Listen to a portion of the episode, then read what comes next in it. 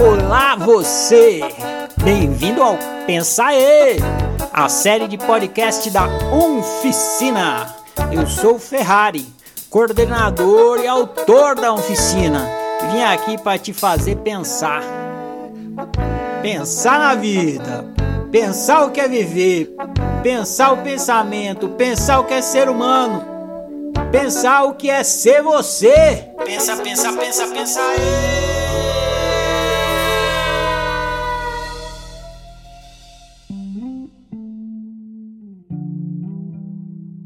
Minha mãe costumava dizer que na infância eu era um amor de criança. Que na juventude eu virei um saco. é bem as palavras dela. Um saco, ela diria assim. É fácil de entender porque ela diz isso.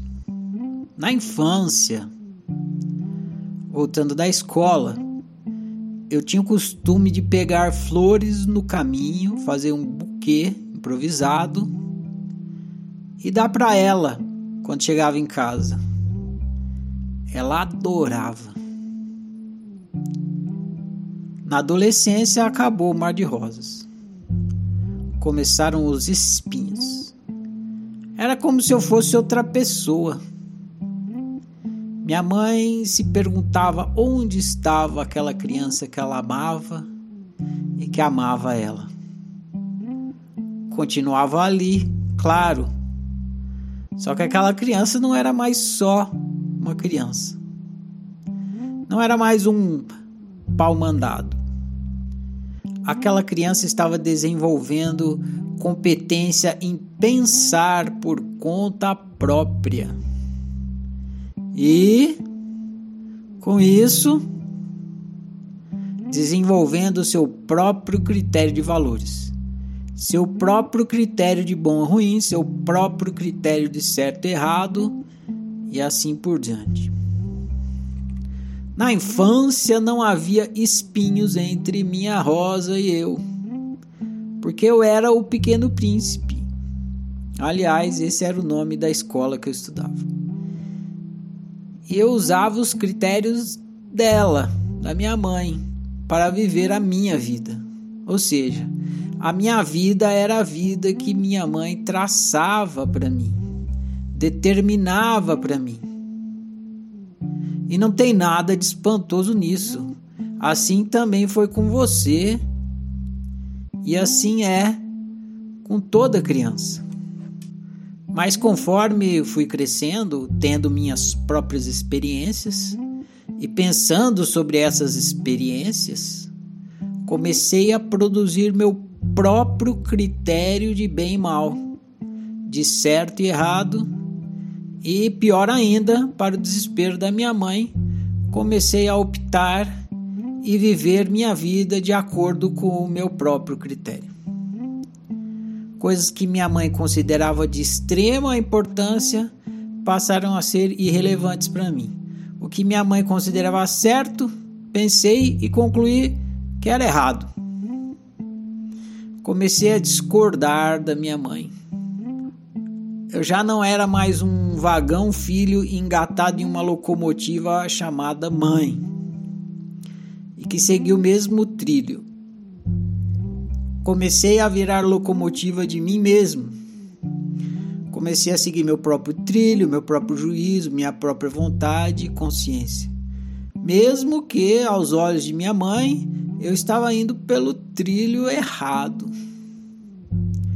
Minha mãe não gostou da minha autonomia, que era vista por ela como malcriação, e tentou me manter nos trilhos dela pois ela acreditava que estava fazendo o que era melhor para mim. Só que não. O que é de um não funciona para o outro, pelo simples fato de que o outro é outro. Somos diferentes uns dos outros. Minha mãe e eu somos indivíduos únicos, singulares, logo diferentes. O que funcionava para minha mãe não funcionava para mim. Como canta Raul Seixas, eu calçava 37, minha mãe me dava 36, doía e no dia seguinte apertava meu pé outra vez. Minha mãe não entendeu que éramos diferentes e tentou me manter no trilho do critério dela. As tentativas dela buscando a realização desse objetivo, embora bem intencionadas, me violentavam, causavam dor. Passei a ver minha mãe como um algoz. Ninguém dá flores para seu algoz. Eis porque parei de dar flores para minha mãe. Porque comecei a pensar. Pensar é subversivo. Pensar desestrutura o status quo. Pensar explode o padrão. Pensar incita o motim contra o capitão da tradição, família e ancestralidade. Pensar faz o trem da normalidade descarrilar. Pensar é criminoso, porque além de desafiar a lei, desafia a razão de ser da lei desafia a lógica da lei. Por isso, meu amigo e minha amiga, ninguém jamais irá lhe dizer: pensa aí. Tudo que você irá ouvir no mundo e do mundo é: vai por mim, acredita em mim e faz assim. Ninguém, ninguém, ninguém absolutamente ninguém tem interesse que você se torne competente em pensar por si mesmo, nem mesmo seus pais.